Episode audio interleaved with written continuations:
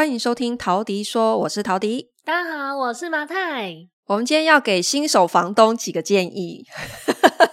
你现在已经有资格，就是哦，等一下很有格。什么叫做现在有资格？我六七年前就开始开课了，好吗？也是，也是没有啦。因为有一点感想，是因为常常在网络的那个社团啊，常常会看到有一些人在出租房子的时候会。可能是因为第一次出租，所以他有很多不了解的地方，他就会想要询问这样子。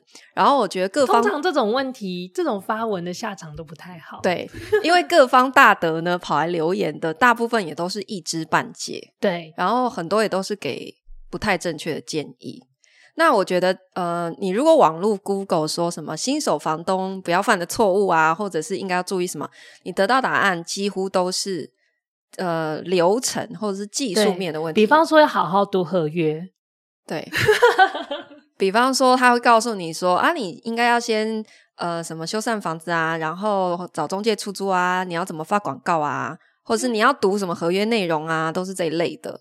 对，可是我今天想要讲的是比这些技术性的东西更重要的心态面。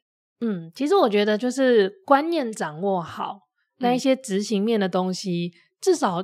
我在 Google 做功课，然后看到那几点的时候，就会觉得这不是基本嘛？这样讲会被打吗？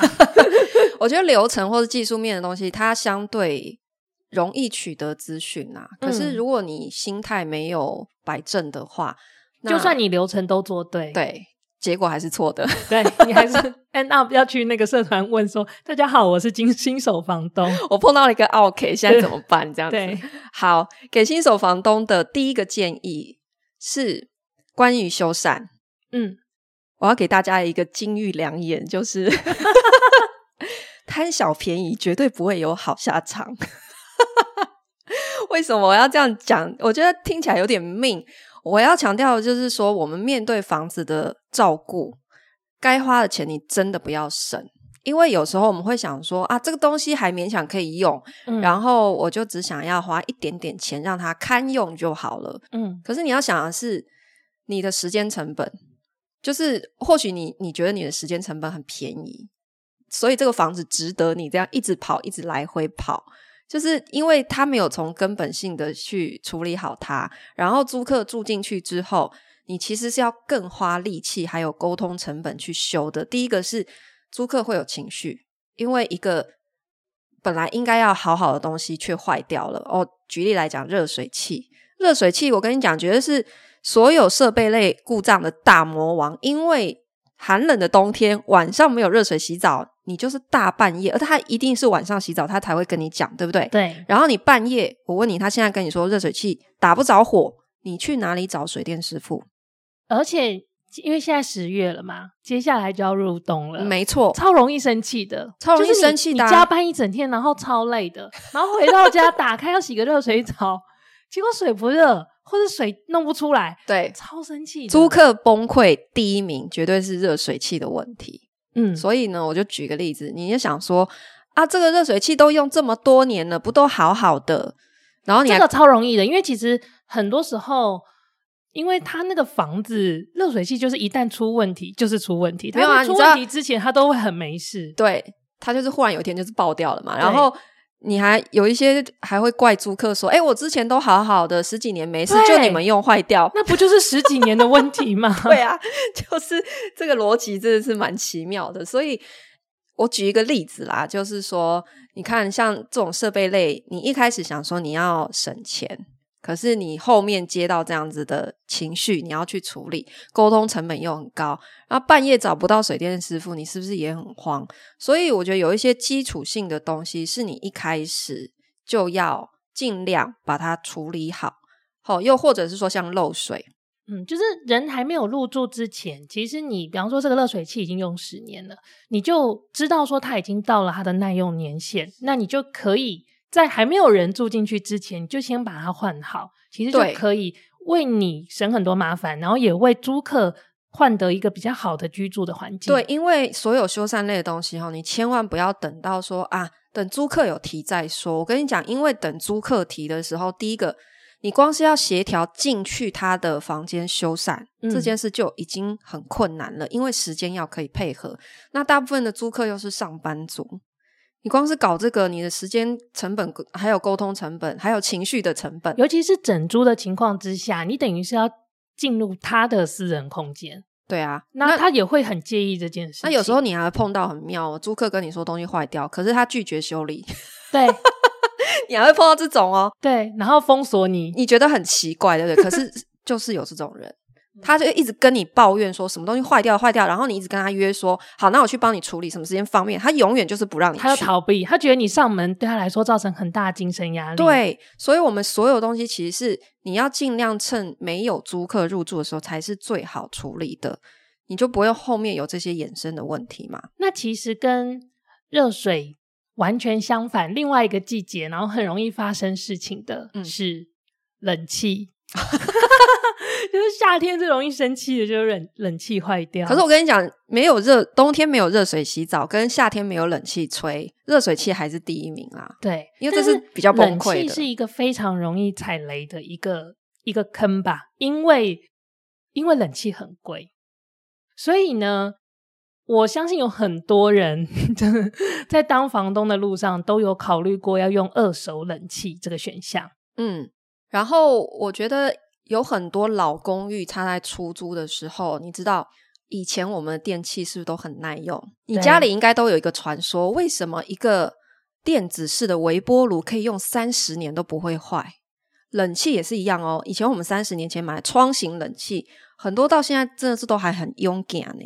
嗯，为什么？就是以前的那个年代真的是东西都做得很好，现在大家都知道不是这样了吗？或是以前的整个里面的。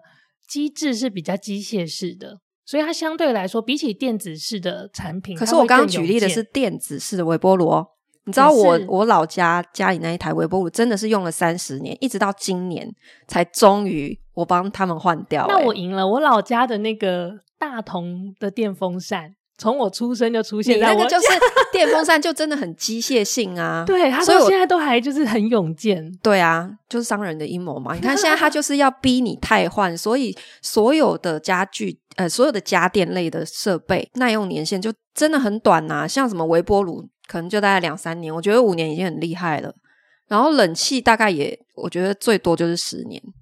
其实现在的差不多都是这样，真的是这样。嗯、所以以前那个年代跟现在，你看我们光是家电用品就出现这么大的变化，所以你千万不要带着以前的想象，想说哦，我用了二三十年那个冷气都没问题，为什么现在一出租给租客用就坏掉？一定是你们用坏的。而且这个心态是真的很不好。而且二手家电啊，我觉得也是一个很有趣的一种商品。二手家电，以我们之前的经验来看，它第一年都会没事，它都会抓非常精确的保固到期时间，然后就坏掉。对啊，我呃，我跟大家讲，我今天分享真的是完全是靠自己踩坑踩出来的，所以我在第一本书《不买房当房东》才会写这么多血泪故事，提醒大家，你在设备类的钱千万不要省，家电类你千万，你现在如果特别是哈，你是。呃，当二房东，你去租了一个人家的房子，一律全部换新的。你千万不要想说要省钱用二手的。我跟你说，这跟你的店家服务好坏完全没有关系，因为这些东西就是有它的寿命期限。我有时候讲说，同学，我建议你哈，直接用全新的，因为你接下来你现在租约，你当二房东，你是要保障你租期不会出问题呀。你你现在就算你买二手，店家跟你保证说啊，两年三年没有问题。那我问你哦，你租约假设五年，结果到了第三年，这个机器就是 dead，它就会在三年零一天的时候发生事情。那我问你，你现在是要换新还是不要换新，还是再换一台二手？你是不是都很尴尬？不管怎样都是二次成本嘛。而不管怎么样，这个成本都比你一开始就选择全新的。就是在财务上的数字来看，的确是成本更高的。对，还不计中间的沟通跟人力成本。真的，因为我都试过了，什么二手的冰箱、二手的冷气，真的便宜没有错。第一年你会偷笑，你看那个 Tody 老师叫我们换，哪有啊？你看我这样省多少钱？好，第三年保证换给你看。我真的都是这样，我都试过了，因为你偷笑过，是不是？对，你就是 第一年想说，你看我省好多钱哦，这样子。那你不知道风险在后面，嗯，对啊，因为什么冰箱、冷气，我全部都踩过雷，所以提醒大家，就是我觉得家电类、设备类哈这一类，你真的不要想要贪小便宜。好，第二个给新手房东的建议，我们要为租客着想，好，没有错。可是其实我更怕的是你想太多，因为我觉得很多呃当房东的人，其实他是很善良的，嗯，所以他的初衷都是为了租客着想。但是过犹不及，就会变成你帮租客想太多，就会变成鸡婆。举例来讲，我们常常会看到，你一间房子为什么要塞满各式各样的家具？就是因为他会觉得说，租客需要这个，需要那个，然后总是想把自己认为好的东西就硬塞给租客。可是你要想哦，今天你给他的东西，不见得是他要的。所以我们在设备类，还有家具家电这些。真的，你只要去设想一个他最基础需要的东西就好了，不要太多。那我想问一个问题，就是假设我就是给他好，假设全空的状态好了，嗯，那租客跟我要，他说房东啊，我这边要有一个柜子，嗯，然后呢，我这边可不可以你帮我买一个电视或什么的？嗯，就是租客他对于这些设备的要求，我要满足他吗？我该怎么去思考这件事情？嗯呃，其实大家这要分几种情况啦，因为你不同的出租产品的类型，就决定了来的租客是什么样的人。所以我举例来讲，今天如果是一个整层出租的，那你觉得你的对象是谁？大概不会是单身吧？嗯，对不对？比较少数，大部分会是家庭才会有，比方说三房整租这样的需求。那这样子的租客，你在认真去思考。你需要真的把所有家具都配好给他吗？不一定，因为家庭它的移动成本特别的高，因为特别是有小孩的家庭，他会很不希望搬家，因为他们东西很多，嗯、也就因此他们可能会自备部分家具。嗯，所以你保持一个空的状态，嗯，然后来的人在个别沟通他需要什么，你再去做添加，有时候反而是一个比较有弹性的选项。嗯，这是整租的情况。嗯，但是如果你今天出租的是套房，甚至是像我们是 share house，那情况其实又不太一样，嗯，所以是要个别去看的。好，那，那我我觉得这个问题还反过来去思考的是说，就是如果今天我之所以这个房子出租里面有这么多的家具，其实是因为我懒得处理。嗯，有一些房东其实是懒得处理，哦、他就放在现场。那如果租客到了现场跟你提说我要处理掉这些家具，不管是他希望你处理，或他自己要处理，就是同样的道理来推论的话，你应该要在这个要求里面的心态是更开放的。对，因为都是你不想要的东西了，然后你还硬要别人接受，超多这种房东的。对对对，所以这里为什么强调我讲的是心态面？今天你的房子。即使你住了几十年，你对它很有感情，没有错。但是你一旦决定出租，你的心态要完全的翻转哦，因为这个房子不再是你使用了。新来的人，他对这个房子没有感情，所以他对你所眷恋的那一些家具也没有任何的感情。他只会看新不新，我用不用得上，这是非常现实的面。所以你千万不要把自己对房子的眷恋还留在这个房子里，期望下一个住进来的人跟你有一样的情感，这是不现实的。所以你房子一旦要出租，第一个我会建议你，你如果你自己已经使用很久的东西，你最好就是全部清掉，因为不管你今天是要租给一般的租客，还是租给我们这种包租业者，我们接手一个。你残留下来的那些家具，我们要再重新做搭配，其实都会难度变得更高。所以，如果你很喜欢，你就应该把它带到你现在的生活空间去，对，而不是留在别人的生活空间里，然后期待别人帮你照顾他。真的，真的，真的是这样子哈。好，给新手房东的第三个建议，你不要以为租金高低可以完全帮你筛选租客。你有没有听过很多很呃很多很多？忽 然台湾国语，你有没有听过很多？他其实已经是资深的包租公婆，他们常常会有一个论点，就是说，你就是尽量租金开高一点。我跟你讲哈，租金太便宜，吸进来的都是 OK，都是不好租客。这个还，而且在社团里也蛮多人会这样讲。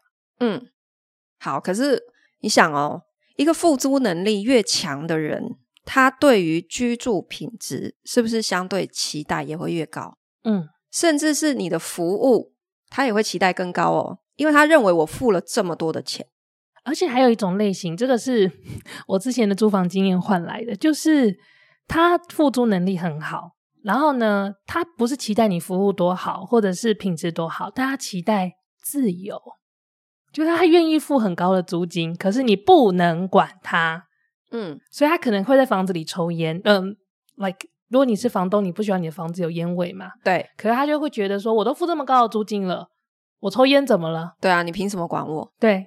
所以这个是双面刃。嗯，就是说，我自己是一直不认为说我会把租金高低或者说付租能力作为租客好坏的一个筛选标准。它是一个，它不是唯一的租客群体的一个定锚，但它不是你可以分为好坏。因为任何一个群体都会有好的租客跟不好的租客。对，因为今天你你就算是一个开了一个非常高租金的一个产品，好啊，我们现在讲产品都是把我们的出租房叫做产品，那可是不代表这是一个不会欠租的人哦。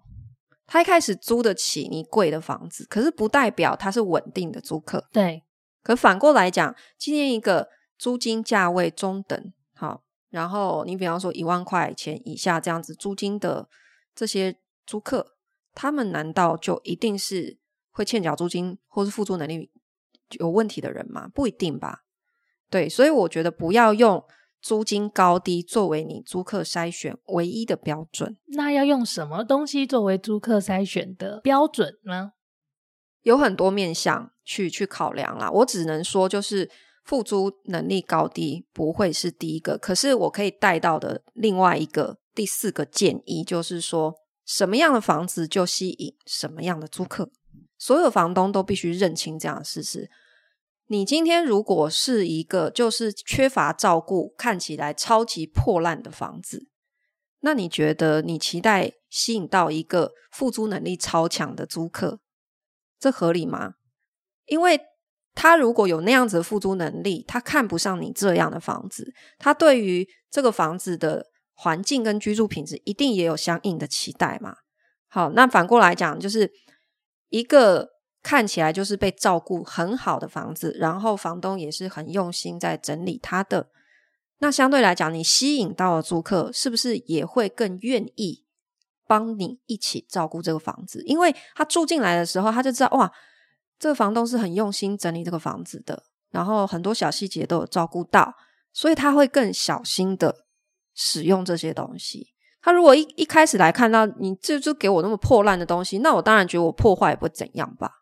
嗯，这是环环相扣的。对啊，你你就会给我这个烂东西，然后你期望我还给你的时候变成一个新的东西吗？这也不合理嘛。好，所以我觉得如果今天大家要问说怎么样可以呃找到好租客，天使租客，我觉得你第一个要问的问题应该是：那你自己是不是一个好的房东？嗯，因为磁场其实是相吸的，我觉得是这样子的。什么样的房东会吸引什么样的租客？我觉得这里面的 mechanism 非常的有趣的点是说，有时候你给租客什么样的印象，嗯，他也会用他的那一面来回应你。对，如果他让你的，你给他的感觉是你是一个很随便、很好说话的人，嗯，他今天其实，在你们这个关系里面，他就会觉得说，那我可以对你随便，所以我对这个空间也可以随便，嗯，反正你很好说话，嗯，呃，好不好说话？我觉得他真的是一个需要拿捏的艺术。讲极端一点，今天如果你是一个让租客觉得斤斤计较、百般刁难的一个房东，那是不是相对来讲，他也会觉得啊，你这么爱跟我计较，那我就跟你计较到底。嗯，他本来可能本质不是这样的人哦，嗯，可是因为你这样的对待，他就也变成这样的人来回应你哦，嗯，这是环环相扣的嘛，哈、嗯。然后，可是反过来讲，另外一个极端是，你就是太好说话了，嗯，所以他会有一些人他会觉得，那我就软土深掘，对，我就觉得我可以跟你要更多，反正你都会同意，这是有一个尺度去需要拿捏的。好，那新手房东的最后一个建议，你如果担心出租会造成你的税负增加，要多缴税，那我建议你，你这房子就自己留着好好用，就不要出租了吧。我们节目其实一再强调，就是为什么有很多房东他到现在还会认为说，不要啊，我我要出租，可是我不想缴税。那是因为过去政府真的没有查这么严，嗯、或者是说他没有很好的工具跟手段去查税。但我们之前也讲过，从二零二二年开始，租金补贴大撒币之后，没有任何一个出租的房子可以继续这样子逃漏税了。这个是良心建议，因为你真的要相信，我们是包租代管业者，我们天天跟政府部门打交道。他现在开始就是要逼所有的出租房子浮出台面，他要知道数据，他才可以做下一步租房呃租赁政策的一个制定嘛，或者是说居住政策，他一定要先知道市场上实际上的供给量有多少，哪一些房子是实际上是出租的样态，他一定是大头要先抓这一个。所以，如果你有房子想要，有租金的收入，那你一定要把税负成本也核算进去。嗯，因为其实过去的整个政策环境，可能还会有很多的呃，大家可以操作的隐形的空间。嗯，但很很不知道是信还是不信啦。但这一些成本现在都已经明面化了，嗯，所以它就是切实存在的。嗯，那的确市场也会经过这样的一段阵痛期。就是大家的成本都增加了，但与此同时，你真的可以申请租金补贴的符合条件的人，你也不用客气，也不要害怕说啊，房东跟我说不可以。嗯，你该你该申请就去申请，因为那就是你的权益，那就是你的权益啊。那如果你自己都放弃了，然后你还在怪，就是一直怪说哦，房东不让我申请，这其实就我现在来看也不 make sense。所以我我其实觉得。呃，像最近就是有一些公益团体啦，其实他们是想要为租客发声，我觉得这个初衷是我是认同的。但是就租金补贴这件事情，如果一直把焦点放在说你政府推的这个政策根本就是看得到吃不到，我认为这样的心态是不对的。嗯，因为政策制定出来，它本来就是。呃，他没有办法满足每一个人的需求。对，他现在想要做这个补贴，那他你你要知道，就是那你身为租客，你要自己懂得争取，嗯，而不是又回过头来去怪政府说你为什么没有给我一个更方便的方式？嗯，他还能再更方便吗？他现在把所有条件都拉掉了。你知道租金补贴一开始是。条条框框真的很多哎、欸、对，就是你什么同样的户籍的，就是你的家人如果有自有的住宅的话，嗯，也不能够申请。然后或者是你的涉及的地址啊，是等等的都有蛮多的限制。而且，嗯，一开始第一年连申请的时间都是有限制的，嗯嗯，嗯。现在这些都已经拿掉了，现在就一纸租约就可以申请了，你还要多方便？已经不能再更方便啦。有一些人会反映说，那这样子的现在这个做法呢，会导致租金会一起上涨。嗯，的确会，因为成本增加了，所以它的确就是会影响这整个市场。但是到底租金最后会会停在哪里？这是市场的机制。对，这跟你当地的。呃，出租的需求跟出租的供给是有关系的。我不可能就是这个这整个当地有非常非常非常非常多的供给，只有一点点需求，然后租金还是无限制的一直涨，那就是它就会呃有价无市。对，所以其实最后价格到底是在哪里？它还是一个蛮市场的一个结果。嗯，没错。好，那其实除了以上的这几个。Tody 的分享啊，就是我们最近其实，在处理很多事情的时候，其实这个已经好几年了啦。我都很 想跟大家分享一个一个点，就是我也还在练习当中。嗯、就是我觉得在不管是出租也好，或者是做任何的生意，那出租是我们就是作为一般上班族可能最容易面临的一个一个类似交易的一个状态嘛。嗯、在任何的交易里面呢，就人性它都是赤裸裸呈现的。所以你有时候像有时候我们会碰到说，有一些租客他这几年来住的时候都都非常好，然后呢也很守规矩，好，或者是有些房东我们在跟他配合的这几年来也都是都是相安无事的。可是可能在某一个时间点，当他呃想要去违背我们做好这个约定的时候，嗯，然后他跟你的利益开始起冲突的时候。嗯，他就会展露出，因为他把你当成敌人了。嗯，他就会展露出你从来没有看过的那个面相。对，他为了巩固自己的利益，我觉得这不只是租房子，这就是人性啊！嗯，这就是所有谈判桌上你会展现的人性啊！其实蛮像分手的。对啊，分手的时候就会觉得你怎么变了一个人？对，当一个人想要分手的时候，你一直问他为什么？为什么？你为什么不爱我？你为什么怎样怎样？他就会找各式各样的理由啊。嗯。然后你都会觉得天哪，你变得我不认得你了。对，所以像我们碰过真的太多租客，就是当他今天想要反悔不租你的房子，或者是他想要提前解约的时候，你就会发现他会开始找各式各样荒唐的理由来来跟你证明说，为什么呃他不应该负担任何责任就可以离开。对，对，那我觉得。我自己还在练习当中，就是我一直在处理这种很荒唐的人性的变化的时候，我在练习学着告诉自己说，那个只是因为他针对现在的这个整个利益局势下，他所做出来的决定。那我不想要因此而觉得这个人就是坏人，就我不想要因为他现在的表现去定义他这个人。嗯，我跟你说，没有人天生就是坏人，而且坏人、好人他都不是，他是一个光谱。嗯，他不是绝对的，绝对的，嗯，他都是等到利益冲突的时候，嗯，他自己做的决定展露出他的光，他在光谱上偏哪一边。那、嗯、在谈判桌上的时候，两边的人都是为了自己的利益，所以开始拉扯嘛。嗯，我站在我的利益条件，我当然要为自己争取，所以站在他的立场，他也要为他争取。